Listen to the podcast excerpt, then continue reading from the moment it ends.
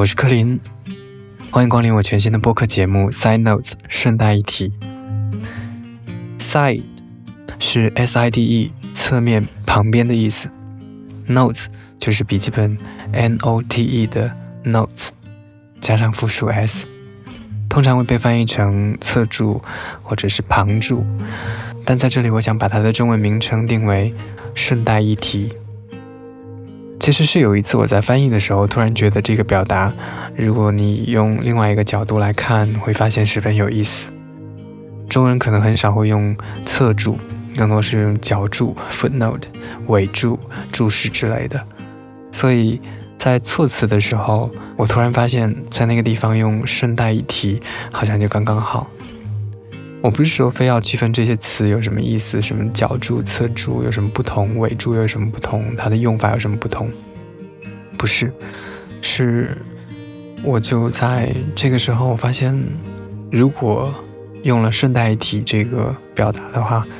对我来说是更合适的。所以在 Side Notes 顺带一提这个节目当中，我更希望强调的是它作为表达或者是记录的一种引申意义。它是为了记录的表达，也是作为表达的记录。这两句话很重要，我我觉得很重要。对我来说，为了记录的表达和作为表达的记录，首先是为了记录的表达，就是和中文名称顺带一提一样。它是那些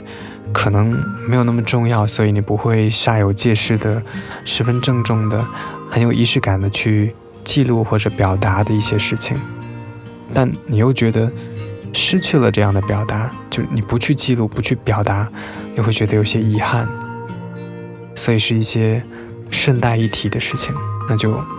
伴随着你生活的主旋律，顺带提一提吧，就大概是这些东西。如果有所谓的正事，那么它就是让人津津乐道，不那么正经庄重，甚至有点调侃意味的，作为一种补充论述的野史吧。那对个人来说，或许就是那些看似微不足道，但又让一个人鲜活、让一个人可爱的一些东西。蒋方舟在我承认我不曾历经沧桑里说，人终其一生其实是反抗不了任何东西的，别说反抗世界和时代的变化，就是改变身边的一个人都很困难。但是你可以把自己的经历记录下来。他说，记录本身即已是反抗。嗯，对我来说，side notes 顺带一提，就是一种拯救记忆的尝试。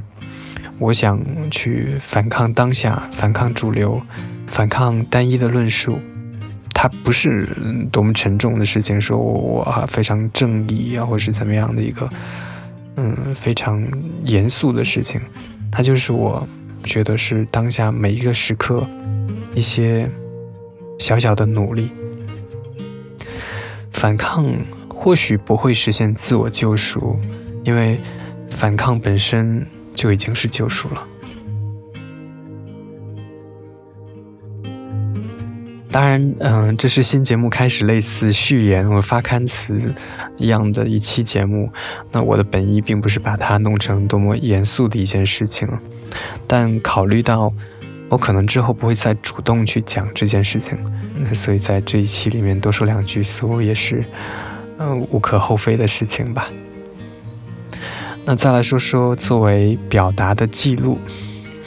嗯，就是节目会有一些什么内容呢？嗯，加引号的顺带一提的一些东西吧，嗯，比如说我会跟你分享，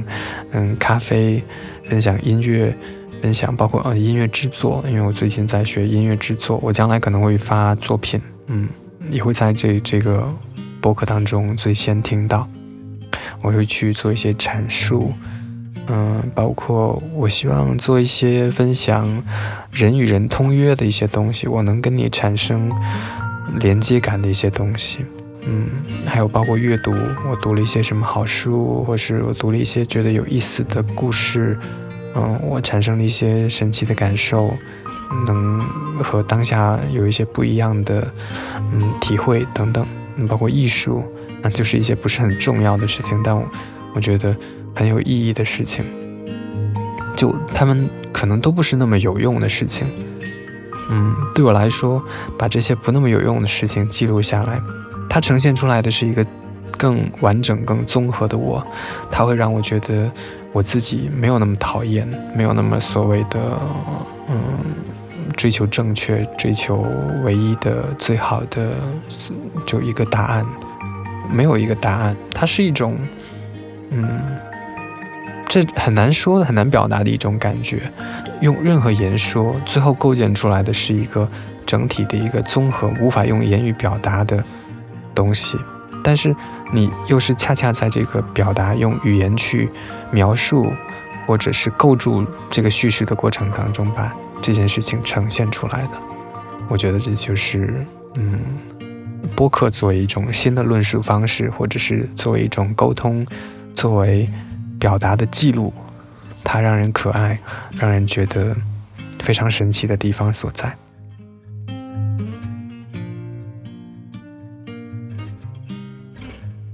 我之前有听一档播客节目叫《香港来的风》，嗯，里面提到一个，我当时听到的时候，我觉得非常神奇的一个概念。他说，远方的风，风吹落种，会给人带来希望。就我希望，嗯。这档节目 Side Notes，然后顺带一提，它虽然是我生活的补充剂，它也会给你带去一些不一样的东西。它是一种向你传播种子的一个过程，像是吹了一阵微风一样，不知不觉当中，这些东西会在你的心中慢慢的生根发芽，可能也不会生根发芽，因为生根发芽需要非常，嗯。好的条件就是你要有条件，这件事情才会发生。如果没有条件，这个种子，嗯，可能会在这个情况下沉睡很久很久，甚至有可能就将来再也没有生根发芽的可能性。但你不能因为这个，嗯，就是非常悲观的可能性而不去做我前面说的那个叫风吹落种的事情。我希望当你在提起。顺带一提这件事情的时候啊，你就是某一天真的就是顺带一提，你突然想起来说，我最近听了一个播客叫《顺带一提》（Side Notes），它是一种哇，我好可爱的事情，好可爱的表达。这个人能做这种尝试、论述、传播，